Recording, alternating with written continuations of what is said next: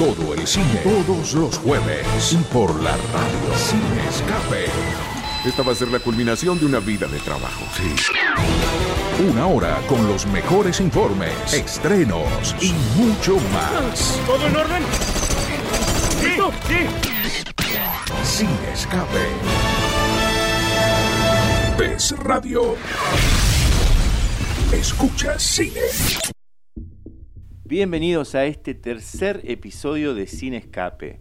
Mi nombre es Martín Chávez y me acompañan Leonardo Feldman, Mariano Contini y Rodrigo Pozo. ¿Cómo andan? ¿Qué tal, Martín? ¿Cómo estás? Muy bien. Muy bien. Bueno, hoy en este tercer episodio tenemos un tema tremendo. Si les parece, podemos ir directo a, a la intro y después nos metemos con todo en el tema de este tercer capítulo. Dale.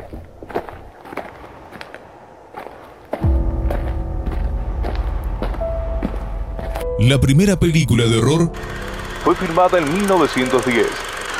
pasaron muchísimos años desde que el horror pasó de ser un género menor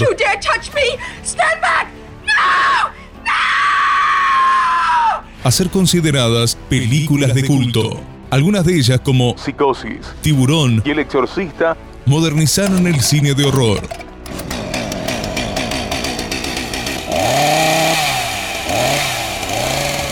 Sin embargo, quizás fueron los 80 la mejor década del cine de horror. En este nuevo podcast analizaremos esta década tan fructífera esta década tan fructífera. en películas de terror. Sin escape.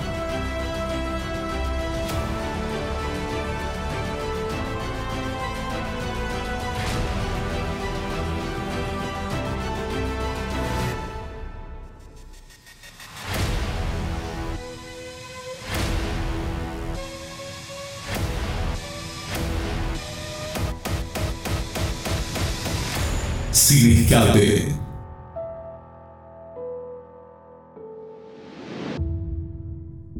Bueno, tremendo tema, ¿no? Un tema que seguramente a nosotros nos ha atravesado en nuestra adolescencia, ¿no? Sí, yo creo que sí. Ahora, mi pregunta, ¿no? ¿Por qué, por qué los 80?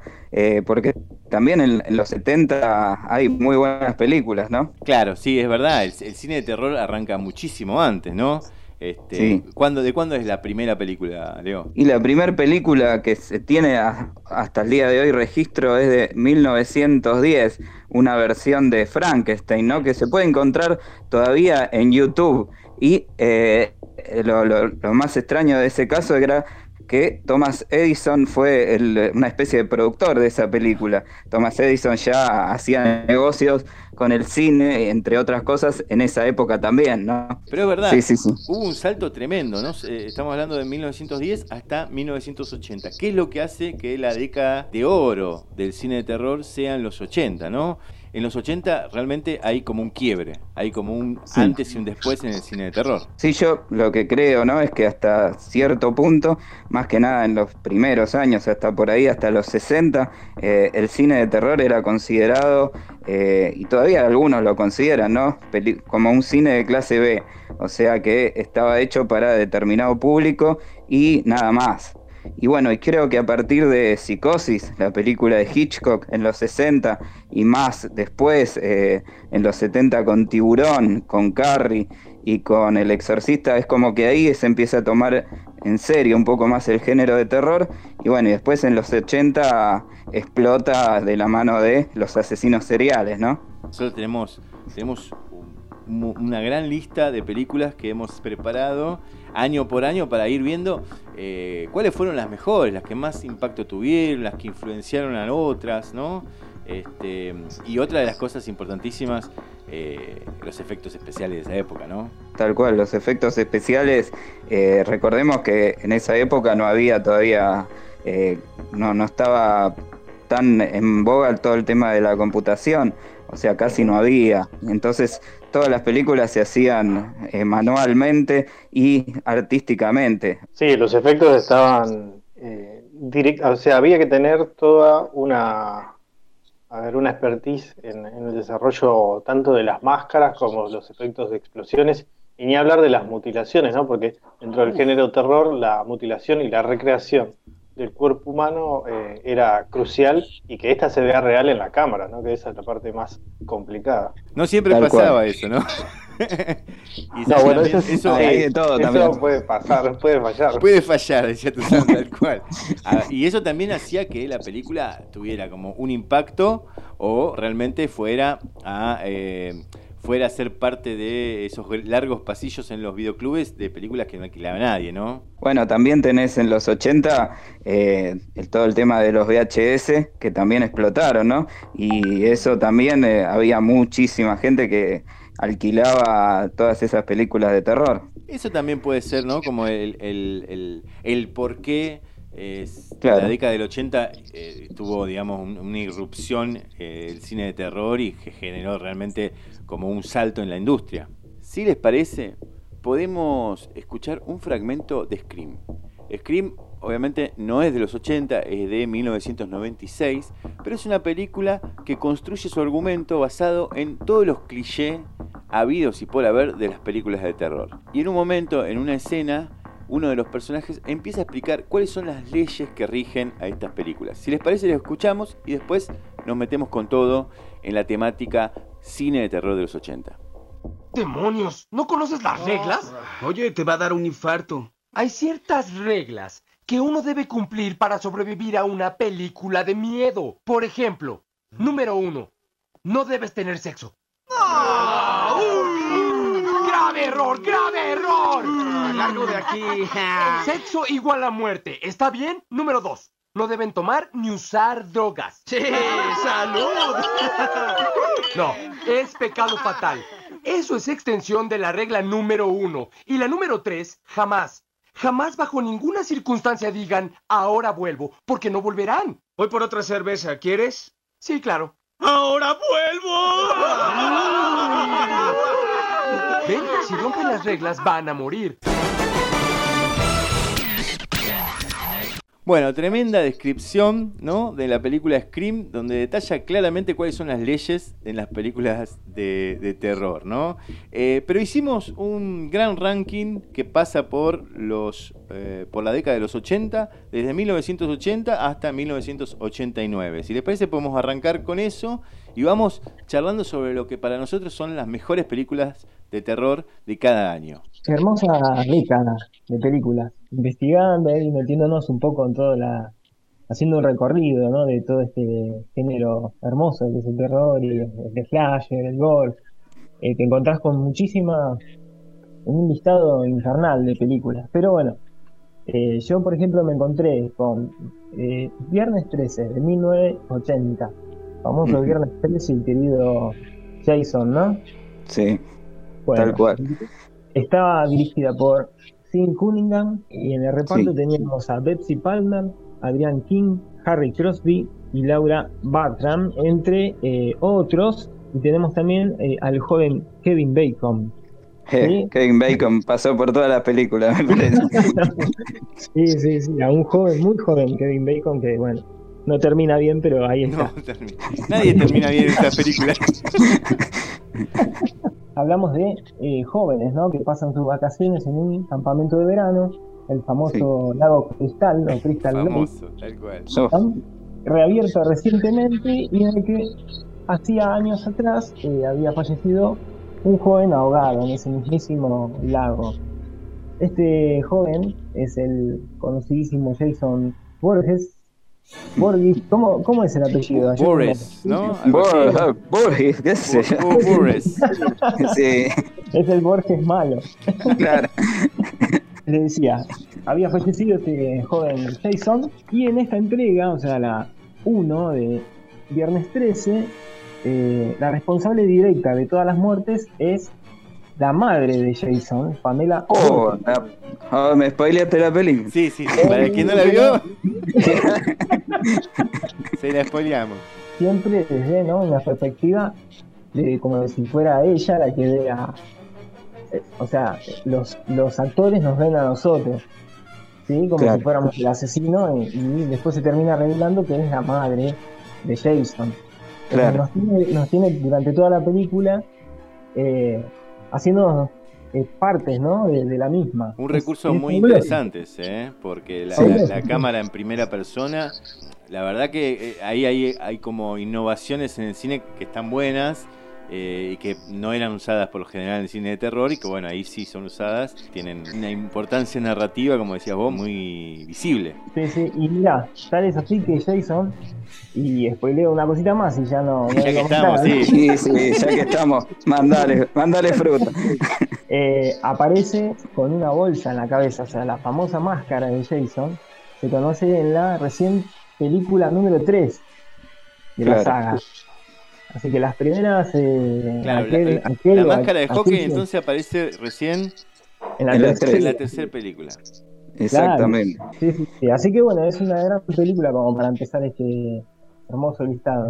Hay datos curiosos miles, que puedo compartir algunos si quieren, como por ejemplo, y me autorizo solo, ¿eh? Sí, por favor, adelante.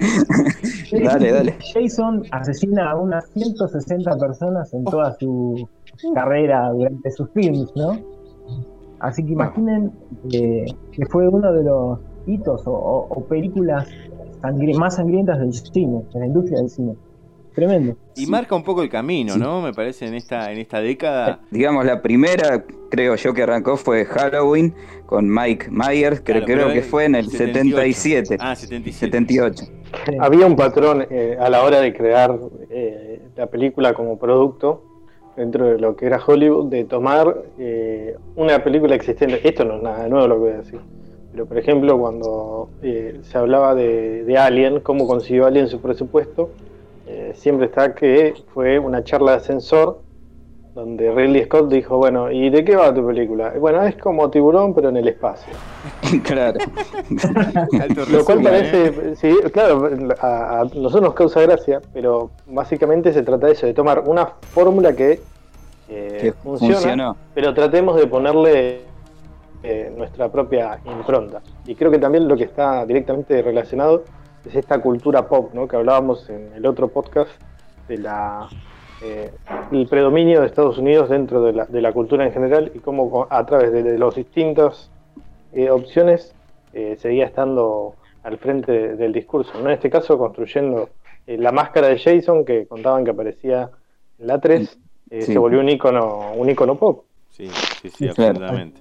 Bueno, otro gran éxito es, digamos, eh, de esa época, de 1980, es sin lugar a dudas El Resplandor, que no responde a esta misma lógica slasher, pero sin duda, digamos, marcó también, eh, marcó la década. Exactamente. Eh, recordemos que, bueno, como lo, lo dijimos ya en un podcast anterior, eh, Stephen King nunca estuvo muy, muy conforme ¿no? con esta película. De hecho, en 1977, la productora de, de Stanley Kubrick, eh, que era de, de Warner, quiso, le compró directamente los derechos de, del libro, del resplandor, porque ya se veía venir que, que iba a ser algo muy personal. Y bueno, y el mayor problema que tiene eh, Stephen King con la obra, con la, la película, ¿no? Es que para él era una obra muy personal, porque eh, él decía que este, este, el resplandor lo había hecho para exorcizar sus demonios con el tema del alcoholismo, ¿no? Eh, él decía, ¿no? Por ejemplo, que, que para él el personaje de Jack Torrance, que era, eh, bueno, el que en la película lo hace Jack Nicholson, Sí. eh, no es un, un mal tipo, sino que se va transformando un poco en el, en el hotel y con todos los fantasmas y todo lo que empieza a ver, pero bueno, en la película eso cambia totalmente y el Jack Torrance que aparece es como un poco más, Más oscuro. más, eh, más oscuro, claro, exactamente, mucho más oscuro. Y, y otras cosas de las que marcaron, por ejemplo, eh, la película, es que hasta ese, hasta ese año o hasta esa película, en general, cuando uno aparece en una película de terror, en general los, los lugares eran más eh, lógubres, ¿no? más oscuros. En cambio, en en el hotel es todo muy grande, muy, eh, muy espacioso y con mucha luz. eh, que esto también es un cambio eh, con todas las otras películas de terror. Y bueno, y también se ve la música, ¿no? Eh, el uso de la música de eh, Wendy Carlos, se llamaba el, el que hizo toda la música de eh, la película de Stanley Kubrick. Y bueno, y otra cosa más, un detalle, ¿no? Es el tema de las repeticiones, ¿no? La obsesión que tenía Kubrick con repetir hasta 80 veces una misma toma. Y bueno, y lo que dicen en general para esta película es que Kubrick hacía repetir tantas veces la toma, eh, no para lograr la perfección ¿no? en la toma, sino lo que quería es lograr tal, tal agotamiento ¿no? en los personajes que empiecen a improvisar, o sea que se salgan del libreto. Y eso era lo que quería lograr. De hecho, eh, cuando uno ve un poco la película, se nota como que están totalmente sacados Jack Nicholson y, bueno, de hecho la, protagonista de Shelley Duvall, que es la, actriz, también está en un momento que parece totalmente aterrada. De hecho, para lograr, según el director Stanley Kubrick, que iba al límite, ¿no? Eh, dijo que, por ejemplo, él quería lograr que eh, Shelley Duvall esté todo el tiempo aterrada. Entonces le, hizo bastantes cosas como para que eh, rinda lo que él quería en la película, como por ejemplo alejarla del grupo, o dicen que también eh, hubo bastante destrato hacia ella, que bueno, en la película queda bien, pero no sé si son las formas eh, ideales, ¿no? Como para llegar a cierto tipo de, actuación. La película en su momento no, no le fue muy bien cuando se estrenó. De hecho, eh, llegó a estar eh, nominada a los premios Razzie, que son los premios, digamos, anti-Oscar, ¿no? A los que le... Claro. Y a, bueno, a la actriz eh, estuvo nominada como peor, peor actriz y hasta Stanley Kubrick lo nominaron como peor director. Pero bueno, después, a lo largo de los años, llegó a ser, bueno, una de las películas que mejor retratan, ¿no? A, pesar de, Stephen King, una de las películas que mejor retratan todo el universo de Stephen King. Sí, sí, sí, se volvió, digamos, una película icónica, ¿no? Eh, la última película, digamos, que podemos destacar de los 80 es de Changeling. En España se llamó El intermediario del diablo. Esto es lo que pasa, ¿no? En digamos, las pérdidas de sentido que hay entre un título y el otro, cómo se van perdiendo o traduciendo. Acá se conoció como Al final de la escalera, es un film de Peter Medak y la película cuenta la historia de un compositor que pierde la familia y se muda a Seattle, a una casona, este, y le empiezan a pasar cosas extrañas, ¿no? Como un clásico en las películas de terror. Eh, pero es también una de las escenas icónicas del cine de terror. Ustedes no sé si la recuerdan, si todos la vieron, pero es cuando cae la pelotita por la escalera. Esa escena fue replicada en un montón de películas, obviamente no con el impacto de esta, pero por lo menos esa parte este, se volvió como un icono y si uno tiene que hacer como un recuento de las grandes escenas de terror, esa entra en el ranking, ¿no? Este, Peter Medak después no hizo nada contundente, eh, estuvo en algunos episodios de Cuentos de la Cripta. Y también dirigió, ya entrado en, años, dirigió algunos episodios, esto es curioso, algunos episodios de Breaking Bad.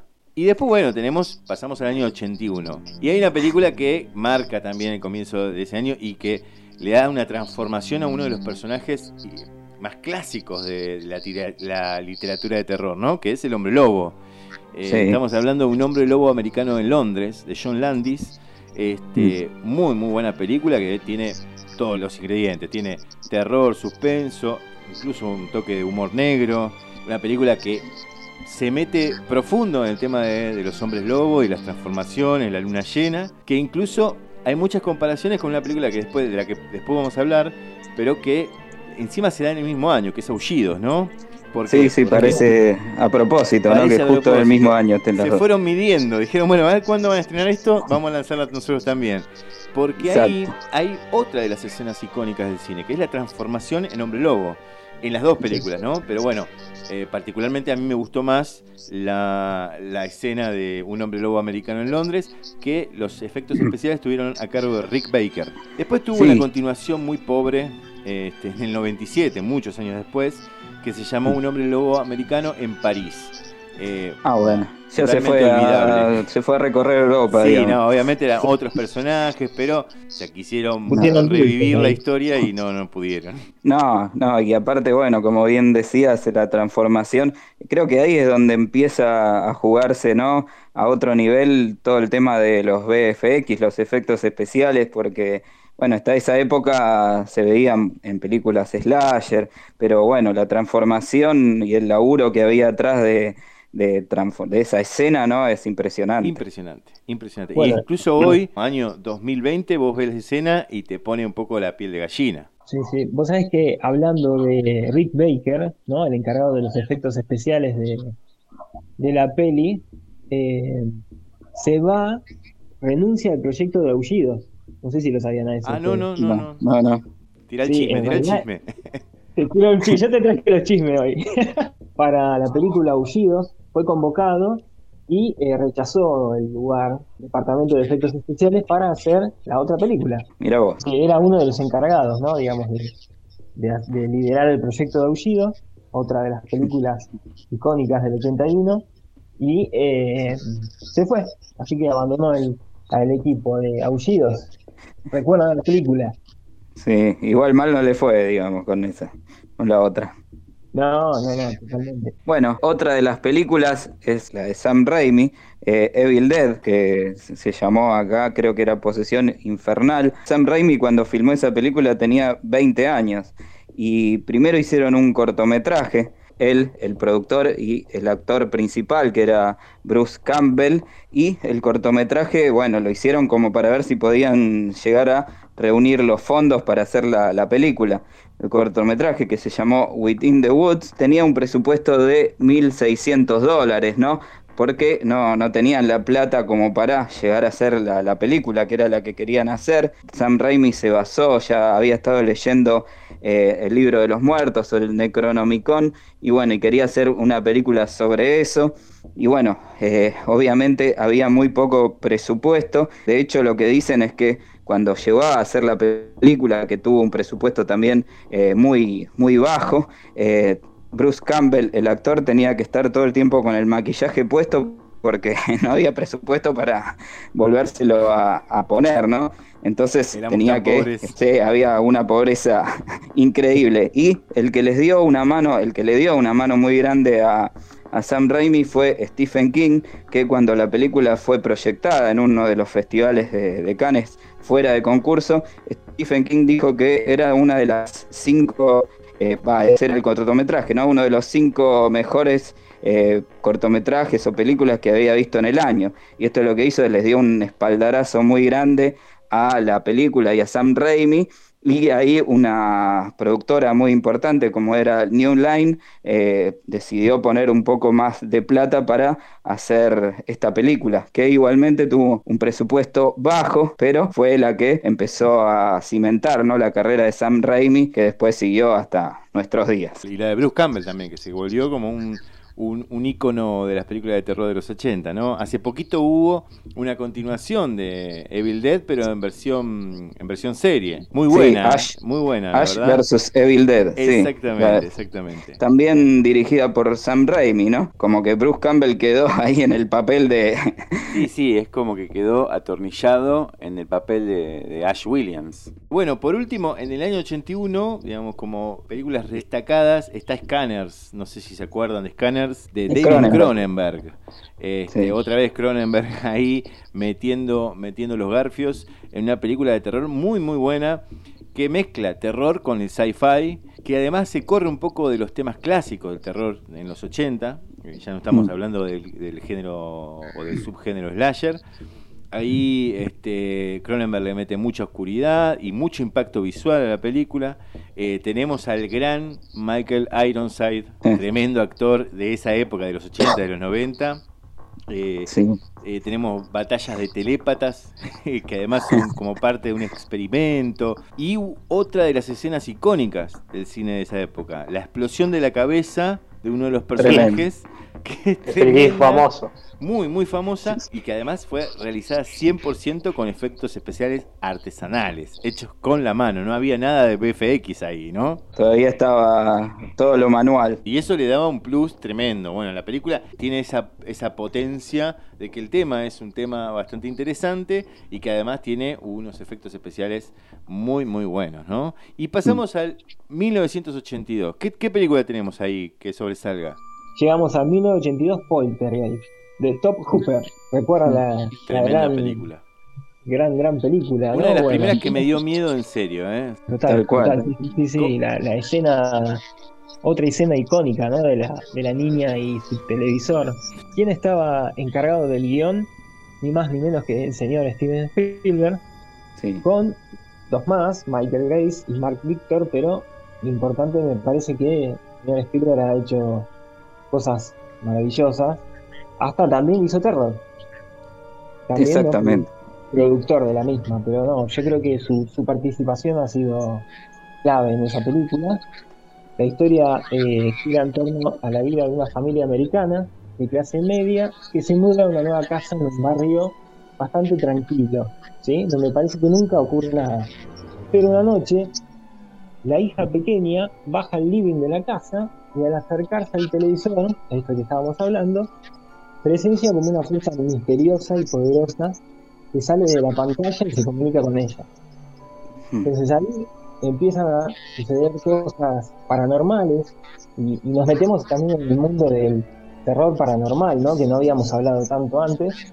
Sí, tal Y cual. no, también despierta cierta cierto temor en el espectador en el tema paranormal. Y bueno, una infinidad de misterios y datos alrededor de la película que es para un programa entero. Sí, eh, dicen que varios terminaron terminaron Sí, mal, sí, ¿no? sí. Después de esa película. Sí, sí, sí, total. Sí, sí, hay varios, varios. Así Bueno, que es sí, una de las ahí- películas malditas, ¿no? Exacto, Exacto, claro. De hecho, eh, creo que la, la protagonista este, Sí, la chica me parece que también falleció, la, la una rubia. enfermedad, muy joven. Ah, eh. Llegaron a ver sí. tres películas de esa, ¿eh? De total. sí. Y hubo una, después una remake eh, hace algunos años. Innecesaria, como decíamos en el podcast claro. Totalmente. Ustedes saben que Spielberg estuvo a punto de dirigirla, pero como Ah. estaba eh, dirigiendo ET ese mismo año, Tenía también, ¿no? De dirigir Tiburón. Entonces, Claro, que fue un, que un éxito tremendo. Así que ya un poco ahí ya podía elegir qué hacer. Y bueno, hablando de, de Spielberg, bueno, otra de las películas, para mí, una de las que tiene mejores efectos en, en la historia del cine es The Thing, La Cosa, de 1982. Y bueno, ¿qué tiene que ver, dirán Spielberg, con, con esta película? Bueno, el director de esta película es eh, Carpenter y ¿qué pasa? Justo en ese año a él le habían ofrecido hacer una película así de extraterrestres buenos, como quien dice. Y él dijo, no, yo no, no quiero hacer esto. Que bueno, esa película después la hace Spielberg, hace ET, que fue un éxito tremendo, ¿no? ET en esa época. Y él decide dirigir The Thing, La Cosa, y le fue en esa época bastante mal. Si bien, bueno, ahora es una película de culto, eh, en esa época, bueno, la gente como que quería ver eh, al alienígena bueno, como... como Y ese no era bueno, de la cosa. y no, no, no era ni bueno ni lindo, ¿no? No, Era bastante complicado. Y bueno, y otra de las cosas que tiene de particular es que la música, no sé si sabían, la hizo Ennio Morricone y eh, lo que tuvo ahí que Carpenter casi no le dejó usar, usar su música. O sea, él quería que esté otro autor que se llamaba Jerry Goldsmith, pero lo rechazó. Y entonces termina siendo Ennio Morricone. Y cada vez que ponía algún tema o algo para, para acompañar la película, Carpenter le decía no. Lo único que quedó de la película, no sé si se acuerdan, son como ese tintineo que sale cada tanto.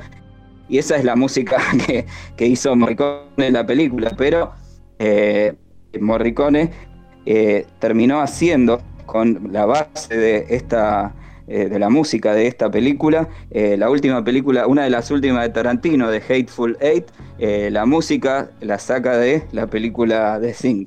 Así que bueno, se ve que le sirvió como para seguir eh, haciendo cine, ¿no? Y otra de las cosas también muy interesantes, ¿no? Es el trabajo de FX, ¿no? De el que hizo en ese momento es Rob Bottin, que tenía algo como 22 años tenía cuando eh, hizo esa película y dicen que casi el tipo casi no dormía, se la pasaba todo el tiempo haciendo eh, todo el tema de efectos para la película y terminó eh, internado por eh, exceso de, de laburo y tuvo que ser reemplazado ¿no? en un momento para poder terminar la película. De hecho, si ven en los títulos, hay dos que se ocuparon de hacer los efectos porque, bueno, no daba más. Pasando al 83, 1983, tenemos otro clásico y otro clásico de John Carpenter.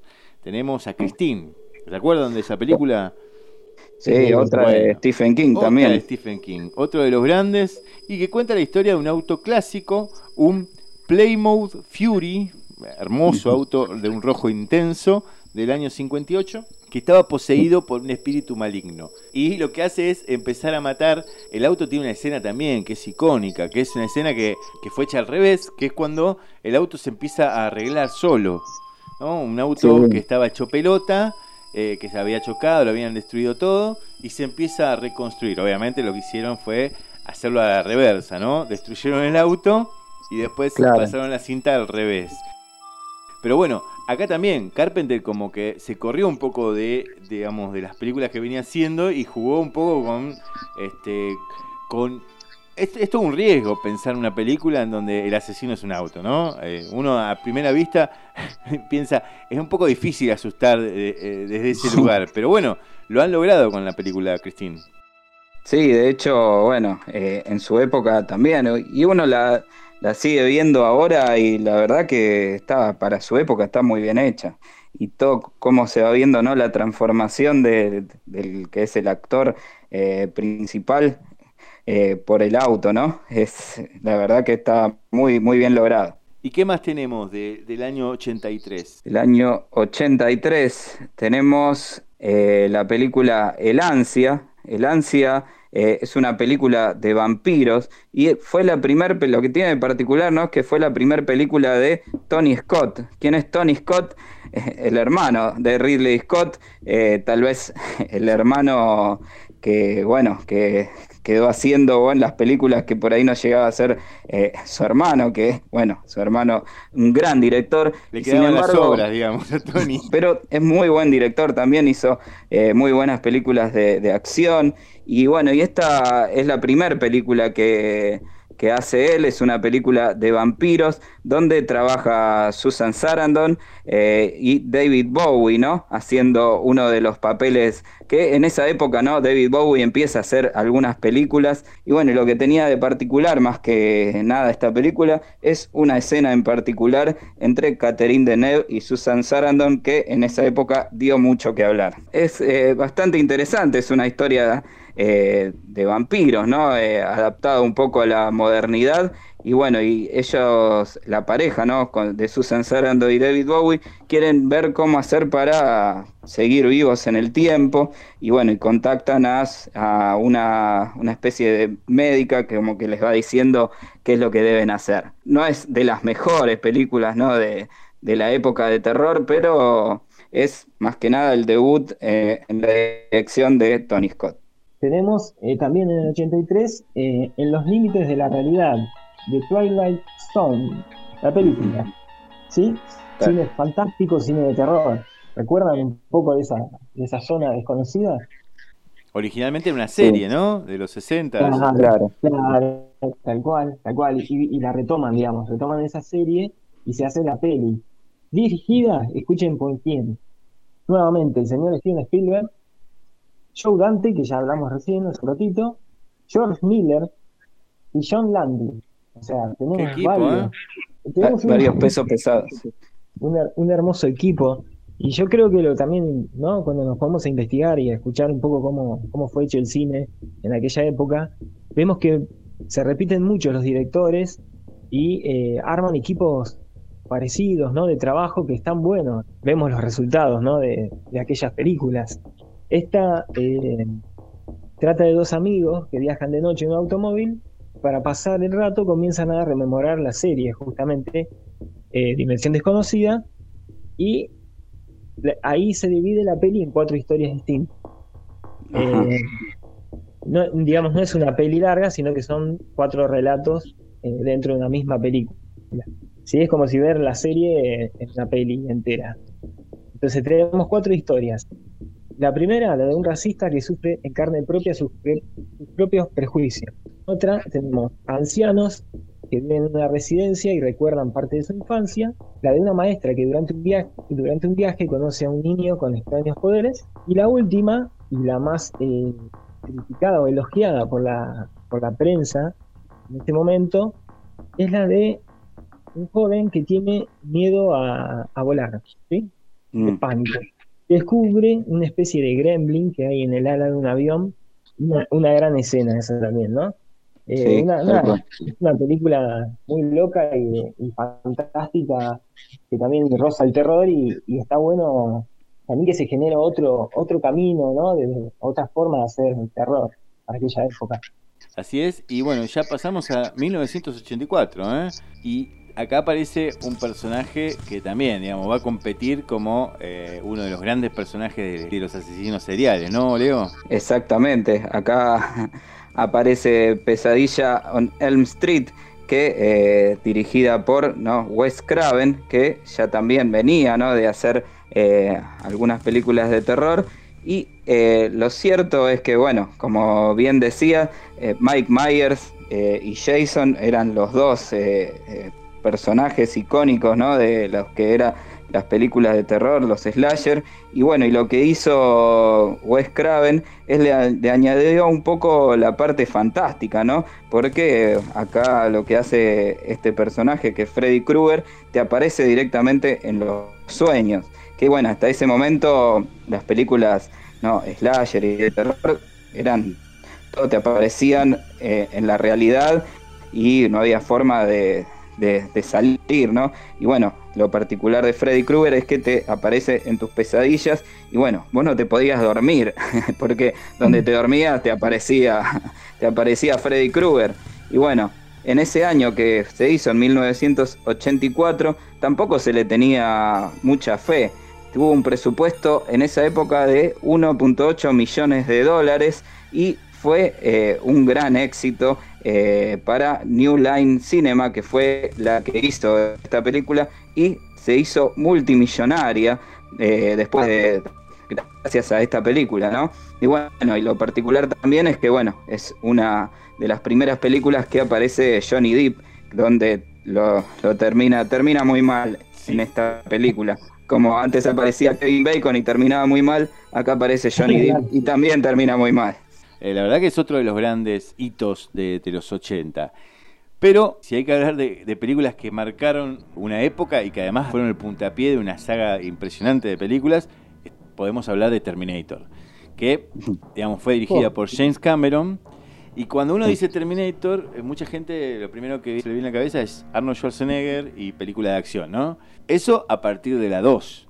Pero si uno mira la primera película de Terminator, se marca claramente en el género de terror, obviamente alternando con ciencia ficción, ¿no? Porque estamos hablando de robots que vienen del futuro y que además arrancó esto, una saga que parece que no va a terminar nunca, igual. No, no, no. Bueno, creo que los 80 son la, década donde habrán salido la mayor cantidad de sagas y que muchas de ellas siguen hasta hoy. Eh, tenés un montón de Viernes 13, de- bueno, hablábamos recién, ¿no? De Pesadilla en lo profundo de la noche, tenés Halloween, todas esas películas se siguen haciendo hasta el día de hoy secuelas. Sí, eh, es más, en el podcast anterior nosotros hablábamos de esta imposibilidad de, de- de Hollywood, de las grandes industrias cinematográficas, de poder crear nuevas historias, ¿no? Cada tanto salen, obviamente, historias nuevas, pero, digamos, casi siempre estas grandes productoras van, buscan la materia prima y vienen y rehacen una película o continúan una historia. En este caso, eh, Terminator tiene seis películas. Y además tiene seis películas con distintas líneas de tiempo. O sea que como que eh, la misma historia tiene como reboots, recomienzos, líneas alternativas. En algunos eh, está vivo John Connor, en otros no. Bastante raro. Pero todo eso nace de esta primera película, ¿no? Claro, sí, la primera de, de todas, que fue la que marcó el camino, digamos. Eh, después vendrían todas las otras, que bueno, creo que la Terminator 2 es donde James Cameron explota, ¿no? Donde la película recauda muchísimo dinero y creo que a partir de la 2 es donde dijeron, sí, a esta la, la seguimos hasta que, hasta que se nos acaben las ideas. Y la gran diferencia entre las dos, eh, que es algo que después vamos a hablar un poquito, es este, que en una, digamos, no existe el- los efectos digitales. Y en la Claro. otra, la, pel- la película en sí misma eh, tiene un desarrollo de los efectos especiales que hacen escuela, porque a partir de ahí nacen, eh, nacen compañías que después van- se van a dedicar a los efectos especiales. Ese T-1000, eh, en, digamos, reconstruido digitalmente, es como el puntapié para un montón de películas que van a usar los VFX este, y van a reemplazar estos efectos artesanales que de los que estamos hablando ahora, ¿no? De hecho, bueno, para mí James Cameron, aparte ¿no? de ser un gran director, fue uno de los que impuso todo el tema de los efectos especiales en el cine con, bueno, con Terminator, hasta con Titanic y ahora con Avatar. Eh, marcó una época, un antes y un después en lo que a efectos se refiere. Y fue corriendo el límite además, ¿eh? porque Claro. digamos, si hay, si hay algo que, que marca esto que vos decís, es que el tipo está pensando películas hoy no se pueden hacer. De hecho, Avatar es la película que quería hacer luego de Titanic. Luego del éxito de Titanic, el tipo se le ocurre hacer, hacer Avatar. Pero no le daba, digamos, los efectos especiales para reconstruir eh, un universo como el, como, ¿no? como el de Avatar, como el de Pandora. Entonces el tipo Claro. tiene que esperar 15 años Grande. hasta que puede empezar a pensar este, cómo desarrollar ese guion. Entonces, un tipo que es un visionario y que corrió los límites todo el tiempo. Bueno, y llegamos a mediados de década, llegamos a 1985. ¿Y qué tenemos ahí? ¿Qué película sobresale? Mira, ahí tenemos a otro maestro del terror, ¿no? Si hablamos de maestros del terror, tenemos a un guion de Stephen King, Los Ojos del Gato, de Lewis Stig. Y trata también eh, de tres, son tres historias diferentes, ¿no? En una misma película, entrelazadas por un gato. De ahí tenemos el nombre de Los Ojos del Gato. La primera de las historias relata eh, la historia de un hombre que intenta dejar de fumar. La segunda gira en torno a una peligrosa apuesta. Y la última, el único que puede salvar la vida de una niña de un duende diabólico es el mismísimo gato. Así que ahí tenemos una película interesante de terror que, que entrelaza ¿no? a un gato en tres historias distintas. Viniendo de la mano de Tal cual.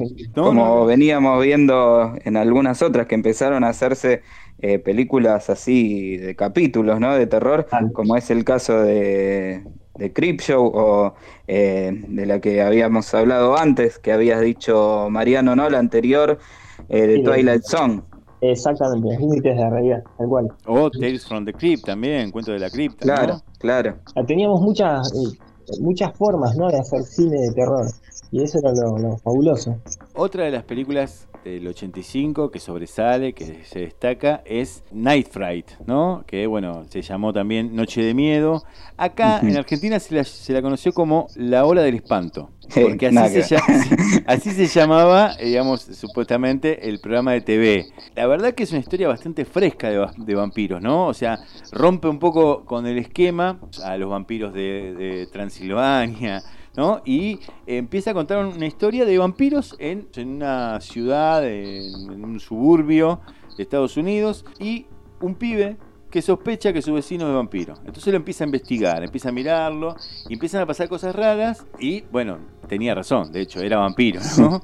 Este, Sí, sí, Nadie le creía. Nadie le creía. Y después le pide ayuda incluso a un presentador de un programa de terror, de estos eh, programas de terror de TV. Y bueno, te- la película la verdad que es muy buena, eh, o por lo menos para mí, a mí me gustó mucho.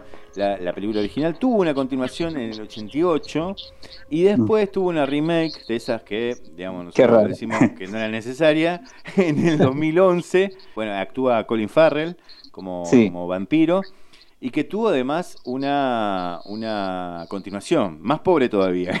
Sí, No hacía falta, ¿no? no, que sí, no hacía falta ninguna de las dos. Creo que la, la película del 85 es muy buena porque realmente hace esto, ¿no? Rompe un poco el esquema de las películas clásicas de, de vampiros, ¿no? Bueno, la última, ¿no? Que tenemos del año 85 es eh, Demonios, de, el director es Lamberto Bava, y bueno, eh, tal vez no, no haya sido muy conocida en su momento, pero eh, yo decidí como incluirla porque es eh, una tal vez de las últimas películas de lo que se llamó el Giallo, ¿no? Italiano, y bueno, eh, uno de los productores y guionistas de esta película es Darío Argento, que bueno, hizo muchísimos clásicos en su época, en la época de los 70 más que nada en Italia, donde le dio una vuelta de tuerca ¿no? al terror eh, y bueno, como bien decía antes, creó una especie de subgénero que se llamaba el giallo, donde, bueno, está todo como exagerado, las muertes y todos los colores son como saturados, y bueno, y en esta es como una de las últimas películas de, de, ese, de ese estilo, ¿no? Que sale a la luz y que tuvo como bastante más éxito que todas las otras películas, porque en general eh, en su momento quedaban más que nada en, en Italia y se, se empezaron a ser conocidas eh, bastante tiempo después. Lo que más tenía de particular, ¿no? Todas las películas de Argento, era que en general él eh, aparecía casi siempre cuando mataban a alguien, aparecía su mano, o sea, sus Ah. manos, o, o cuando había una muerte, él era el que, el que siempre golpe final. aparecía el gol claro. Un cameo Cuando había una- Hitchcock, pero bueno, solamente digamos. lo que de él aparecía era sus manos. Y bueno, y en esta película se da como eh, es pasa en una sala de cine donde están todos sentados, ¿no? Viendo una película y lo que empieza a suceder en la pantalla se empieza a trasladar a, eh, a los espectadores, ¿no? Que empiezan a transformarse en vampiros o en demonios, como bien lo, quieran decir. Y bueno, es una película, en su época fue bastante interesante para ver, pero me parece que con el paso del tiempo va quedándose un poquito atrás. Y bueno, llegamos a 1986. A mí me pareció que una película que se destaca es eh, Día de los Inocentes. No sé si la vieron. En realidad hay dos películas con ese mismo nombre, porque obviamente este, acá llegaban las traducciones que se les cantaban a las distribuidoras. Ponele lo que quieran. Ese año salieron dos películas con nombres similares. Una se llamaba April Full Day y la otra es Slaughter High. Eh, acá Ujú. la llamaron a las dos el Día de los Inocentes. O sea, pero bueno. Claro. Yo voy a hablar de la que tuvo menos fama, eh, pero era un slasher clásico, un slasher de venganza redondito. Eh, contaba la historia de un nerd que le hacían bullying todos los días y un día se les va la mano con la joda y lo prenden fuego en el laboratorio. Con él Oh. adentro, obviamente, ¿no? El tipo se quema, se quema además con ácido porque estaba en el laboratorio y muere. Obviamente muere, ¿no? Vuelve Claro. a los cinco años en un reencuentro del secundario y obviamente los mata a todos, uno por uno. Este, pero digo, eh, eh, me, me gustó eh, traerla porque es eh, un guion cerradito de slasher eh, y donde, digamos, el- el- le hacen daño al protagonista, el protagonista vuelve y los asesina a todos, o sea, clarísimo. Pero no hubo solo eso, hubo un montón de subgéneros de terror. ¿Qué, qué otras Sí. películas destacaron en el 86? Bueno, por ejemplo, tenemos eh, otra gran película de Cronenberg, La Mosca, eh, que bueno, que es una remake, pero en este caso creo que eh, la película fue mejor que la, que la anterior. Eh, la película anterior recuerdo que estaba Vincent Price, y bueno, y en esta película trabaja Jeff Goldblum y Gina Davis. Y bueno, y en su época también fue muy, muy comentada, ¿no? Más que nada también por el tema de, los efectos visuales, ¿no? Eh, cómo se iba convirtiendo y bueno, y la, la fascinación, ¿no? En parte de, de Cronenberg por todo lo que tenga que ver con la carne, ¿no? Con el tema de Sí, sí, sí. cuerpos y la carne y los estados así en descomposición. Eh, exacto. Que bueno, eh, creo que tiene ahí una, una especie de fascinación Cronenberg con eso y ya se ve desde, bueno, desde Videodrome o bueno, como eh, bien decíamos antes, la película, eh, la del 81 como Scanners, eh, también, ¿no? Hay todo un tema ahí con los cuerpos y, y con la putrefacción del cuerpo humano que se va acrecentando con el correr de las películas. Así que es para mí una muy buena película y sigue también, si uno la, la puede ver o la sigue viendo ahora, está como bastante vigente y el tema de, de los efectos eh, siguen siendo, siguen estando muy bien logrados. Y bueno, ¿y qué más tenemos entonces para el año 1986? Eh, me encontré con House, una casa alucinante, y dirigida por Steve Miner y producida por Sean Cunningham, que era director de Jason. Y acá se vuelve a repetir, ¿no? El hecho de, de- de conciliar con algún otro colega, de trabajar con, en- entre directores, ¿no? Claro. Eh, una película de terror, terror paranormal, que a mí la verdad que me impactó mucho de chico. Eh, trata acerca de un exitoso escritor de novelas de terror, ¿sí? Su hijo Jimmy desaparece misteriosamente. O sea, ellos van a visitar a su tía y ahí desaparece su hijo. Desde ese entonces lo busca eh, desesperadamente. Este exitoso escritor se instala en la casa de su tía para escribir historias. Él era un gran escritor, novelas de terror, como les comentaba, y empieza a tener visiones eh, paranormales, ¿no? Hechos paranormales que lo atormentan y como que él empieza a, percibir que su hijo está cerca. Es una película bastante perturbadora que la he visto de chico y la, quería compartir porque me, me pareció muy buena en su momento. Y, y bueno, tenemos a gente, ¿no? Como Sin Cunningham, que en el, en el elenco ahí detrás de cámara, que es muy importante viniendo de Jason, ¿no? Sí, suele haber continuidad y, y nombres que se repiten, ¿no? Te, ya Llegando al, al 87, en esta recorrida que estamos haciendo por la década de los 80, aparece una película que se corre un poco este, de, lo que venimos hablando y de los nombres clásicos a cargo de la dirección de estos proyectos.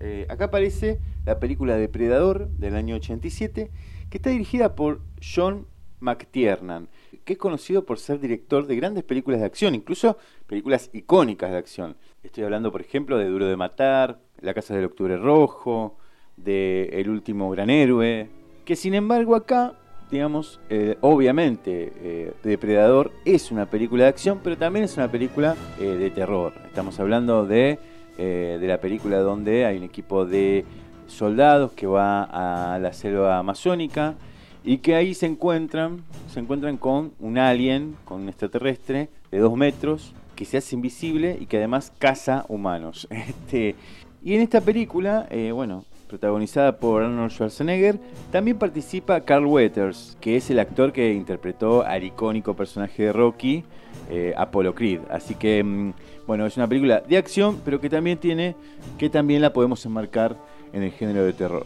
Y también Depredador es una de esas películas, como decíamos, que disparó una saga, digamos, que después, digamos, eh, tenemos películas hasta hace, hasta hace dos años, hace dos años salió la última de la saga de Depredador, pero que además este, se me fue mezclando en el medio con otra de las grandes sagas de sci-fi, de terror y de acción, que es Alien.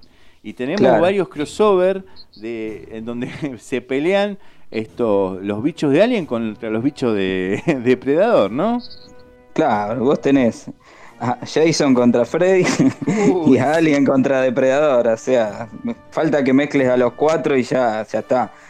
Pero bueno, como todo tiene un origen, eh, un origen que viene, digamos, de las mejores, las mejores películas, es- es- estas primeras eh, entregas, incluso yo diría Depredador 1 y Depredador 2 con Danny Glover, y yo me quedo ahí. Y bueno, y todo lo demás me, me olvido que pasó, digamos. no existe, no, no No, existe, nos quedamos en esas dos. Bueno, tenemos eh, también que no se entere mamá o The Lost Boys, que vos me decís qué tiene que ver que no se entere mamá con The, The Lost Boys. Pero bueno, eh, acá le pusieron así al título y bueno, tiene que ver ¿no? con una familia y eh, que se va, se muda ¿no? al principio de la película a una ciudad de California donde eh, empezamos a ver que empiezan a aparecer como extrañas desapariciones en ese pueblo y bueno, eh, el, eh, uno de los eh, chicos ¿no? de la familia empieza a darse cuenta que tiene que ver con vampiros, ¿no? que son los que están haciéndose cargo de esas desapariciones. Eh, lo raro, va, no sé si raro, la película fue dirigida por Joel Schumacher, que, bueno, esta fue una muy buena película de él y después eh, hizo. Batman y Robin. Y terminó haciendo Batman, eh, Batman y Robin, ¿no? Batman y Robin, pero bueno, esta es una muy buena película de él, que ver también con los 80 donde aparecían películas de vampiros, eh, como La Hora del Espanto, que bien hablábamos antes, o hay otra que se llamaba Near Dark de Catherine Bigelow, que también era muy buena en su época. Y otra cosa particular de esta película es que primero quisieron hacer eh, como una, una versión ¿no? más, eh, más para chicos, ¿no? Eh, que iba a ser una especie de, de Goonies, pero de, terror, ¿no? Y que los chicos no tenían que superar los 12 años. Y la iba a dirigir también Richard Donner, que era ¿no? el director de, de los Goonies, pero bueno, justo salió en esa época Arma Mortal y se va obviamente a Arma Mortal, entonces queda Joel Schumacher. Y lo primero que dijo Schumacher es, no, no pueden ser chicos porque yo quiero hacer una película de terror, Claro. así que todos tienen que, que tener más de 17 o 18 años. Así que bueno, le cambió un poco el tono de la película y por suerte, por suerte, por lo menos en esta película creo que le pegó. Bueno, tenemos un gran clásico del cine de terror en el 87, el, el pelado con, con alfileres, ¿no? Y hablando de, de culebrones, ¿no? Tenemos al señor Hellraiser de Clive Barker de 1987, ¿no? Estamos en 18 1987 todavía. Y Tal cual. re- retomo el tema del culebrón y les cuento por qué. Porque la historia trata de, de Frank Cotton, que es un tipo que adquiere una misteriosa caja negra procedente de un bazar oriental, ¿sí? Entonces, esta caja contiene poderes mágicos que permiten la entrada de extrañas criaturas llamadas cenobitas, que vienen de otra dimensión. Este señor Cotton, eh, en su casa, empieza a investigar esta caja y demás, y estas criaturas lo terminan matando, literalmente. ¿Sí? Eso se los puedo spoilear porque es parte de, de introducción. Eso pasa al principio. Esto para claro, es parte de introducción a la historia que eh, trata en realidad de 20 años después que viene Larry Cotton, o sea, el hermano de este Frank, eh, con su, acompañado por su esposa Julia y su hija. Se instalan en una casa vieja y ahí descubren a una horrible criatura escondida en lo más alto de la casa, que resulta ser el hermano de Larry, o sea, Frank, este muchacho Claro. que les comenté, que había encontrado la caja misteriosa, que también a la vez era ex amante de Julia, la mujer de su hermano, Ah, Larry. pero alta novela. sí, sí, sí. Claro, claro. No solo hablamos de terror, sino que de culebrones familiares. Sí, sí, ¿sí? Lindo bardo, bueno, se arma. Julia se lo encuentra, encuentra al espíritu de Frank escondido en una especie de altillo, ¿no? En esa misma casa vieja, y este Frank descubre que eh, alimentándose a través de sangre, de gotas de sangre, puede de alguna manera reconstruir su cuerpo y tomar vida en nuestro plano terrenal, digamos. ¿sí? Entonces, eh, al poder eh, llegar a, a estar entre los terrenales, eh, vienen a buscarlos estos cenobitas que lo, que lo destruyeron en algún momento para tomar venganza y corregir este, esta decisión que han tomado que eh, no han consultado con ellos, ¿no? que fueron los ejecutores de Frank. Así que tenemos ahí un, un gran culebrón eh, terrorífico que, que, bueno, fue muy, muy querido en aquellos años y bueno, y hoy, hoy también, ¿no? Sí, Sí. otra de las que sigue, ¿no? Sí, sí, tuvo varias total, continuaciones. total. Y el director, ¿no? Eh, Baker, no piensa que su peli es una película de terror, ¿no? Que, que transmite mensajes de terror, sino más de eh, los límites oscuros que puede llegar a provocar el amor en una persona. Va por ahí. Claro, de Claro. hecho, Clive, Clive Barker es eh, escritor y en una época se lo comparaba ¿no? con Stephen King eh, de, en hacer algunas películas de terror. Hay una eh, que se llamaba La Mano, que Ah, fue sí, dirigida sí, sí, por sí. Oliver Stone. Y bueno, todas son con guion de Clive Barker, que en la- también en la década de los 80 eh, había sido muy prolífico, escribiendo un montón de libros y varios se llevaron eh, adaptaciones a, a la pantalla. Y bueno, y en este caso la termina dirigiendo él. Y llegamos a 1988, ya estamos casi eh, al final, digamos, de este Ya queda recorrido. poco. Queda poco. Tenemos eh, otra película de Wes Craven, que es La serpiente y el arco iris. Y yo lo, lo que me quedó, ¿no? Más que nada, que la película tal vez no es tan buena como las otras, pero lo que me quedó es que cuando la dieron en cines, eh, arriba de. Yo la- la- me acuerdo que la fui a ver en una sala de La Valle, a lo viejo La Valle, y arriba habían puesto como una un cajón, una tumba, y vos cuando ibas a entrar al cine veías como que estaba medio abierto eh, y te daba un poquito de, impresión, ¿no? Y la, la película es eh, un poco, trata un poco más que nada lo, lo que es la- la- lo científico, ¿no? Porque es eh, sobre un libro de un etnobotánico que eh, escribió, ¿no? Precisamente el libro La serpiente de, y el arco iris, que narra los, los rituales de zombificación que se producen en la isla de Haití. Y bueno, y esta película trata sobre eh, Wade Davis, que pasa, que es interpretado por eh, Bill Pullman, que hace ¿no? el papel del, del escritor, del etnobotánico, y realiza una serie de, de investigaciones ahí en Haití. Y bueno, y lo más impresionante de la película es en un momento que le hacen tomar, eh, voy a spoilear un poquito, eh, le hacen tomar ¿no? como una pócima y cuando se despierta él se da cuenta que lo terminan, lo acaban de enterrar vivo y no se puede mover. Esa, esa escena quedó, me quedó grabada y, y hasta el día de hoy no me la puedo sacar. Otra de las Eh, escenas icónicas.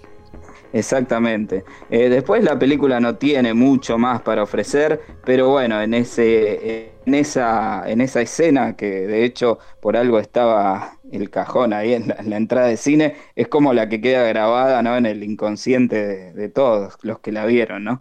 Por último, digamos, llegamos a, a 1989. Ya llegamos al último año de la década. Quizás es, es una de las películas que introduce la temática, porque no era una temática muy frecuentada por los directores, y estamos hablando de abducciones extraterrestres. Estamos hablando de Comunión o Comunion de mm, Philip Mora del año 89, protagonizada por el gran Christopher Walken. Y lo que hace, bueno, es contar de alguna manera una abducción, un fenómeno extraterrestre, digamos, que le, que le sucede a una familia, y cómo un autor, un escritor que investiga este tipo de fenómenos se acerca a la familia y empieza a indagar, a investigar cuáles son esos fenómenos que estaban, digamos, eh, acechando a la familia. Y si tenían alguna vinculación real con eh, visitas extraterrestres, ¿no? Y es una de las primeras películas que introduce esta temática de abducciones extraterrestres, que hasta ese momento no, no, no era algo muy explotado, ¿no? Incluso, digamos, va a ser mucho más explotado en los 90 y, digamos, en la década del 2000, con películas como, por ejemplo, Fuego en el Cielo, del año 93, o la película Alien Abduction, del 98, o ya, centrado en la década del 2000, eh, una gran película que es Contactos del Cuarto Tipo, ya con un desarrollo mayor y en otras décadas. ¿no? En los 80, la verdad que no fue un tema muy abordado por los directores o guionistas de- del cine de terror. ¿no?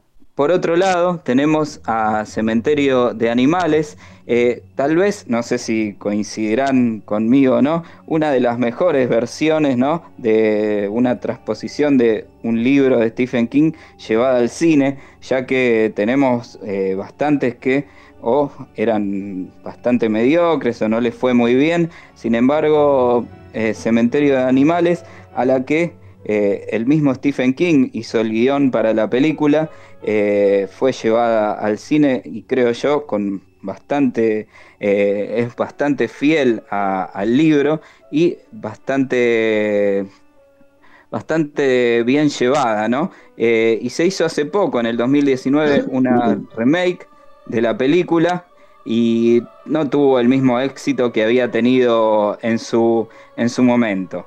Eh, una película también muy interesante y muy bien llevada, como decía antes, al cine. No es, no es mala, por lo menos para mí no, no es mala la remake.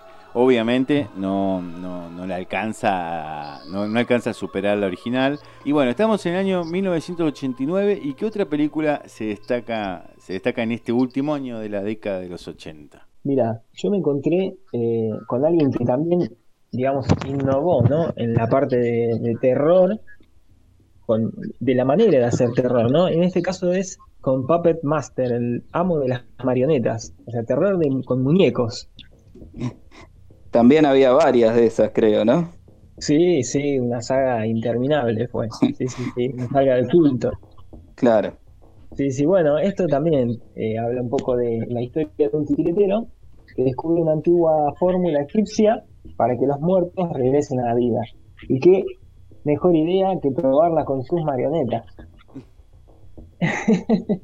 Entonces, bueno, eh, inevitablemente sus muñecos se convierten en bestias asesinas, se le sale todo de control, y el señor titiritero se quita la vida y nos vimos, muchachos. Así que años más tarde, bueno, unos psíquicos eh, van a investigar un poco el, el caso de André Toulon, que es este señor titiritero que se quita la vida, y se encuentran con estos eh, seres bestiales que, que creó, y bueno, nada, es una, una lucha incansable contra ellos para, para poder detener este mal sobrenatural. Una, una linda y bella saga de culto de aquellas épocas también. Es más, la última película, digamos, de la saga es del 2018. Así que fíjate si sobrevivió, ¿no? Sigue. Sí. Sí, Bueno, sí, sí. la verdad que llegamos al final del recorrido, al final del camino, 10 años de historia del cine de terror, este, y bueno, y atravesamos un montón de subgéneros, eh, muchos nombres que se repitieron, este, realmente fueron eh, grandes creadores que construyeron la base del cine de terror, que después prosiguió, como estamos viendo, hay películas que tienen más de 30 años y todavía siguen saliendo, ¿no?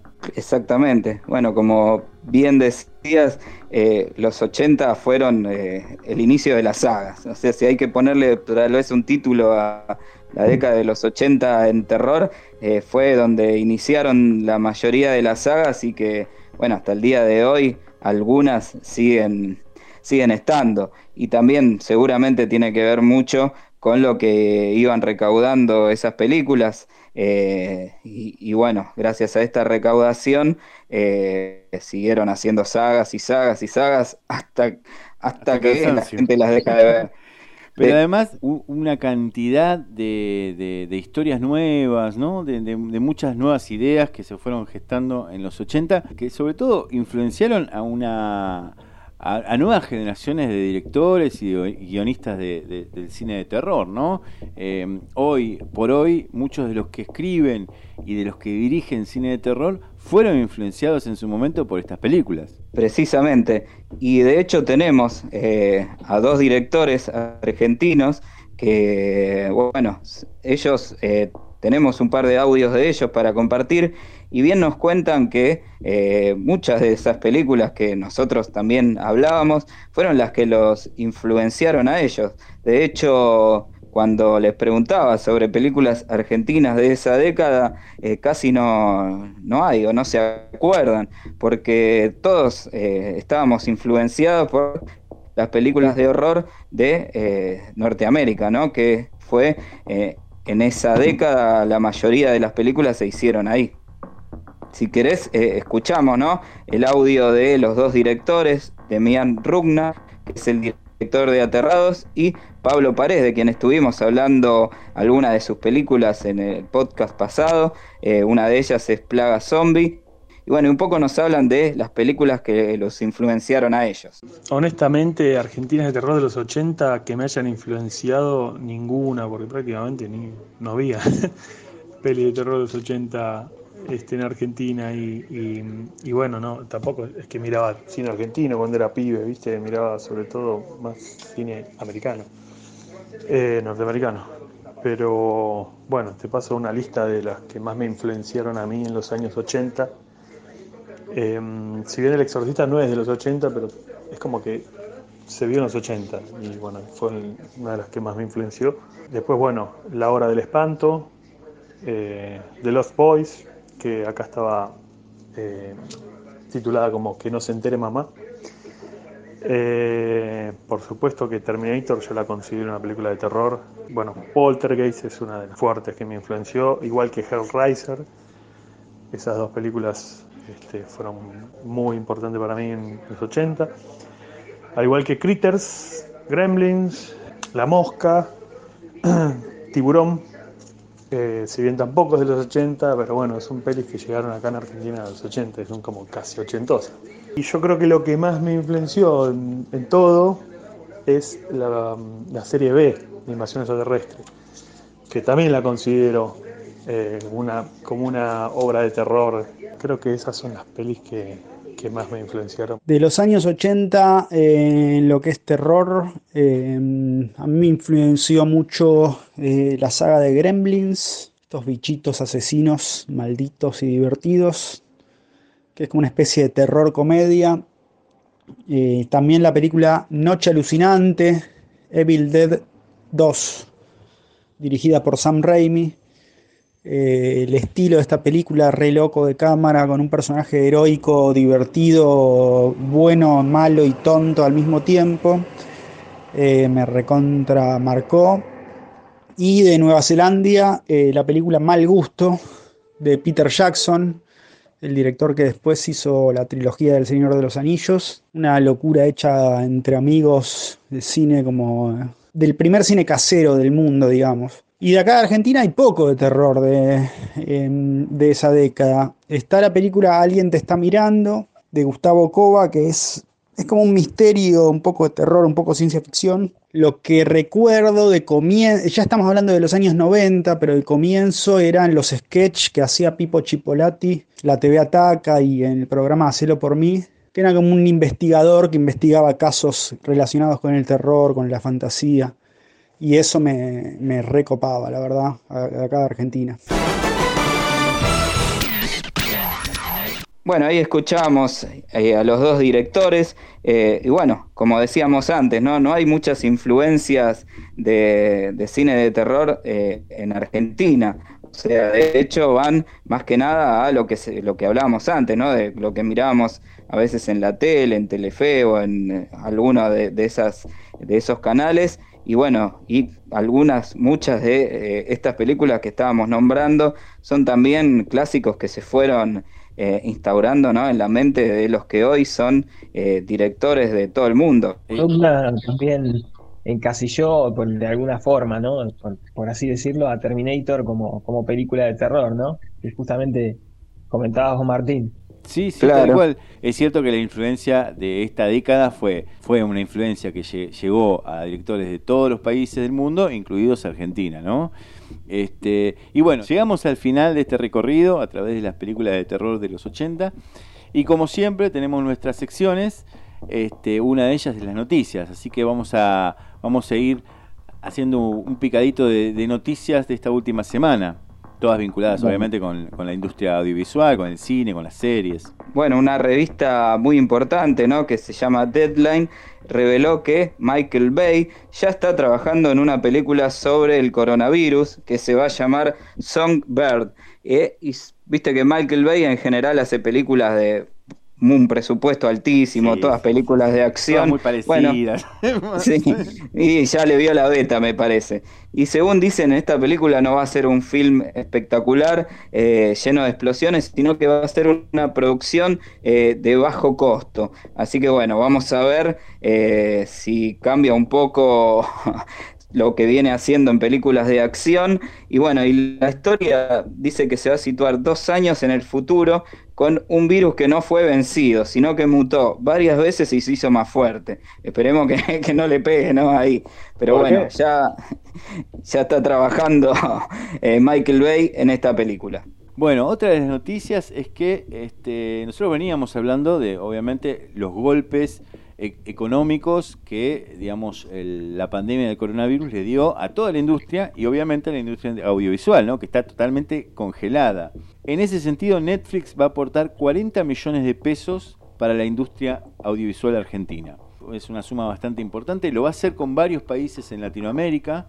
Este, y eh, bueno, lo que va a hacer es, digamos, generar como un- una bonificación por única vez de 35 mil pesos, o va a llegar a unos mil trabajadores de la industria audiovisual, que realmente en este momento están pasándola muy mal, porque muchos de ellos son este, monotributistas de clase, de clase C, clase D, no tienen beneficio, eh, no tienen beneficio del IFE, del, del ingreso familiar de emergencia, y algunos de ellos tampoco pueden acceder a los préstamos a, a tasa cero, entonces realmente están en una situación muy compleja, por lo que decíamos el otro día, ¿no? Seguramente esta parte de la industria va a ser una de las últimas que se ponga este, a producir nuevamente. creo que es una buena noticia ¿no? para el cine nacional y bueno, y esperemos que prontamente se dé esta ayuda, ¿no?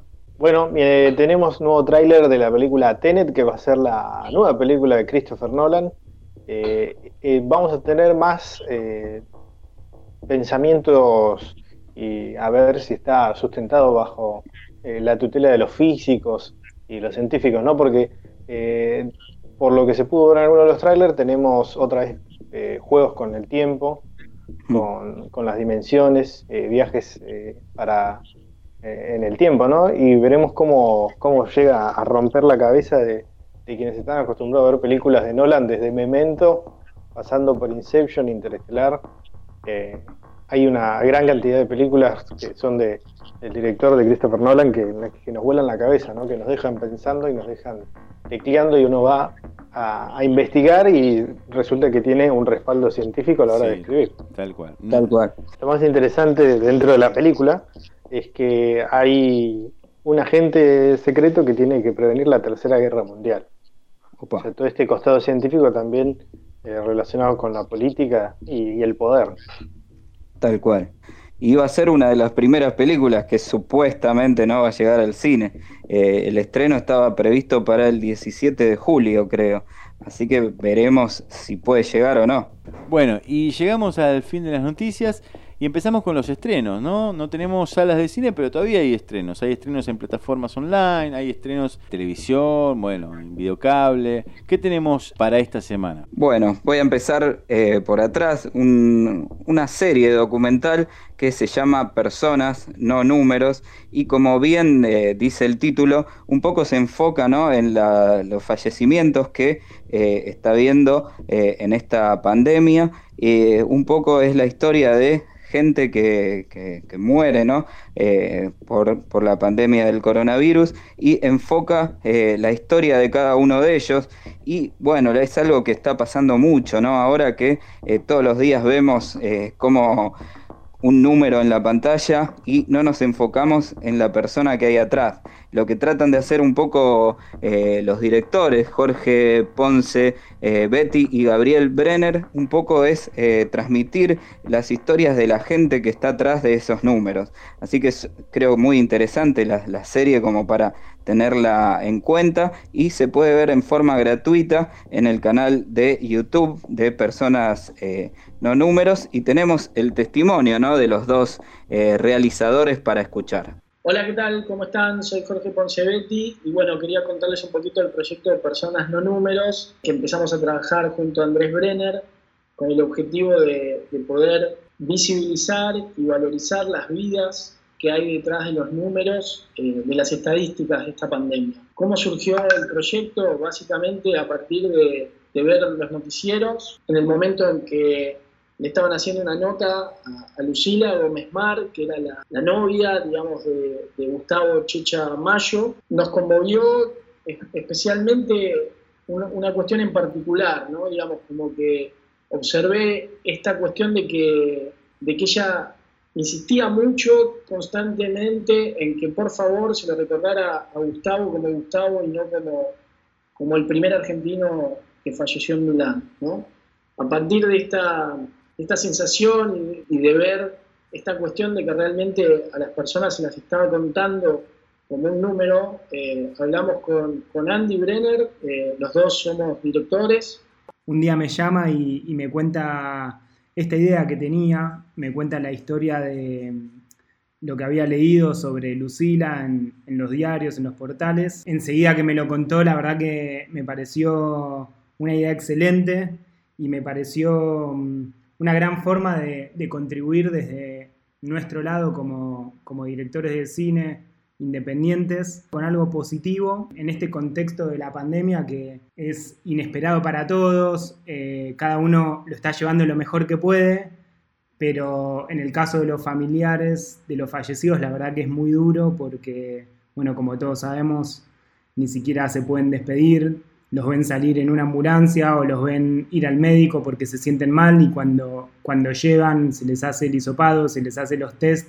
y se descubre que, que, tienen coronavirus y a partir de ahí, como nos contaba Lucila, en el caso de Gustavo, por ejemplo, se fue en una ambulancia y volvió dos semanas después en una caja en forma de cenizas. Estamos convocando a familiares de, de gente que lamentablemente ya no está con nosotros por consecuencia del coronavirus, los estamos convocando a que todos aquellos que quieran realizar un micro documental homenaje nos pueden contactar a través de las redes sociales arroba personas.no.números. También tenemos eh, un documental que ya se había estrenado en las salas de cine, pero estuvo muy poco tiempo, ya que tuvieron que cerrar la mayoría de, las salas. Es eh, un documental sobre la figura de Raúl Alfonsín, se llama eh, Raúl, la democracia desde adentro, y bueno, sigue un poco y tiene algunos testimonios que tal vez nunca hayan salido a la luz. Y escuchamos a, al director, ¿no? Cristian, a uno de los directores, Cristian eh, Remoli, que nos cuenta un poco sobre este documental que se puede ver en la plataforma Puentes de Cine. Soy Cristian Remoli, codirector de Raúl, la democracia desde adentro, el documental sobre Raúl Alfonsín. El documental, digamos, atraviesa las cuestiones urgentes de la presidencia de Alfonsín y a su vez va contando una suerte de, biografía que enlaza esas cuestiones urgentes con lo que fue Alfonsín antes de ser presidente, ¿no? Liceísta, eh, padre de familia, abogado desinteresado por el dinero, gaucho de Chascomús, militante de la Unión Cívica Radical, este, formador de la corriente Renovación y Cambio dentro del UCR, su militancia en derechos humanos, su cercanía con Tosco. Este, y bueno, después eh, la llegada a la, a la, presidencia. Es, una, es un documental que veníamos dando en, salas comerciales de todo el país. Afortunadamente le estaba yendo muy bien. Terminamos en Buenos Aires después de dos meses con sala llena. Eh, y bueno, estábamos recorriendo buena parte del interior.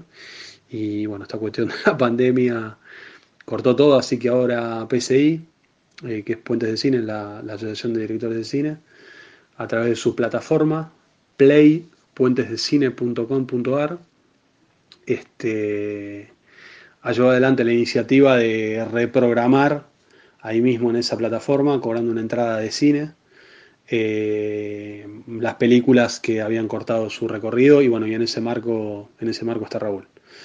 Eh, bueno, así que están todos, todos invitados a, a verla. Les dejamos un abrazo grande.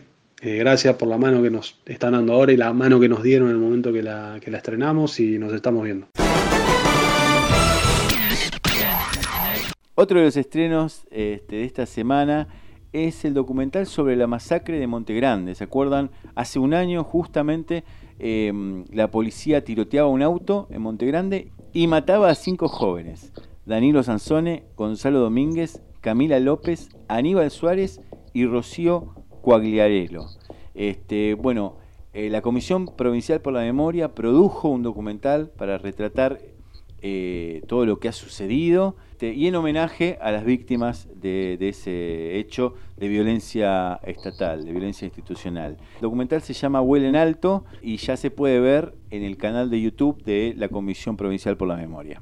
Bueno, por último, tenemos también otro estreno en la plataforma Movistar, eh, Movistar TV. Eh, es la primera producción que hizo esta plataforma acá en Argentina. Eh, y bueno, y tenemos el testimonio de, del actor principal, que es Esteban Bigliardi. Y bueno, lo escuchamos sobre esta nueva serie de Movistar. Hola, ¿qué tal? Soy Esteban Bigliardi, actor de Manual de Supervivencia, una serie original de Movistar Play. Movistar Play es una plataforma de Movistar para todos los clientes Movistar. Tiene un montón de contenidos gratuitos y, es solo te tenés que inscribir con tu número de celular y eh, con una clave y es una plataforma como las que uno conoce pero para clientes de Movistar. Esta serie se originó hace varios años que venimos trabajando con la directora que se inspiró en ciertos hechos reales de mi vida. Yo, Esteban, actor, soy abogado también y en un momento decidí dejar mi carrera de abogado para dedicarme a la actuación. Y la serie un poco cuenta en forma ficcional esta realidad, estos mismos hechos, que el personaje de la serie en un momento de crisis deja un estudio de abogacía y una carrera de abogado exitosa en el estudio de su padre para dedicarse a la actuación, en, que es un camino mucho más incierto en el teatro independiente. Y un poco la serie en estos primeros ocho capítulos cuenta eso, la historia de este personaje, eh, lidiando con sus primeros pasos y que no son fáciles en el mundo del teatro independiente y también con algunas relaciones fallidas que va teniendo y, es una comedia eh, muy entrañable para mi gusto y con mucho un elenco increíble, Dolores Fonsi, Violeta Ortiz Berea, Julieta Silverberg, Daniel Hendler, Verónica Ginás, eh, Osmar Núñez, Martín Piroyanqui, bueno, cantidad de actores buenísimos y muy conocidos y queridos por todos. La fotografía es impecable y la dirección magistral de Victoria Galardi. Es para no perdérsela, así que los invito a todos a verla. Les mando un abrazo grande. Bueno, tuvimos un recorrido por las películas de terror de los 80, luego pasamos por las noticias, algunas noticias de esta semana, eh, también hablamos de los estrenos y por último, esta última sección, esta nueva sección que tenemos, las recomendaciones. ¿Qué, tenemos para recomendar?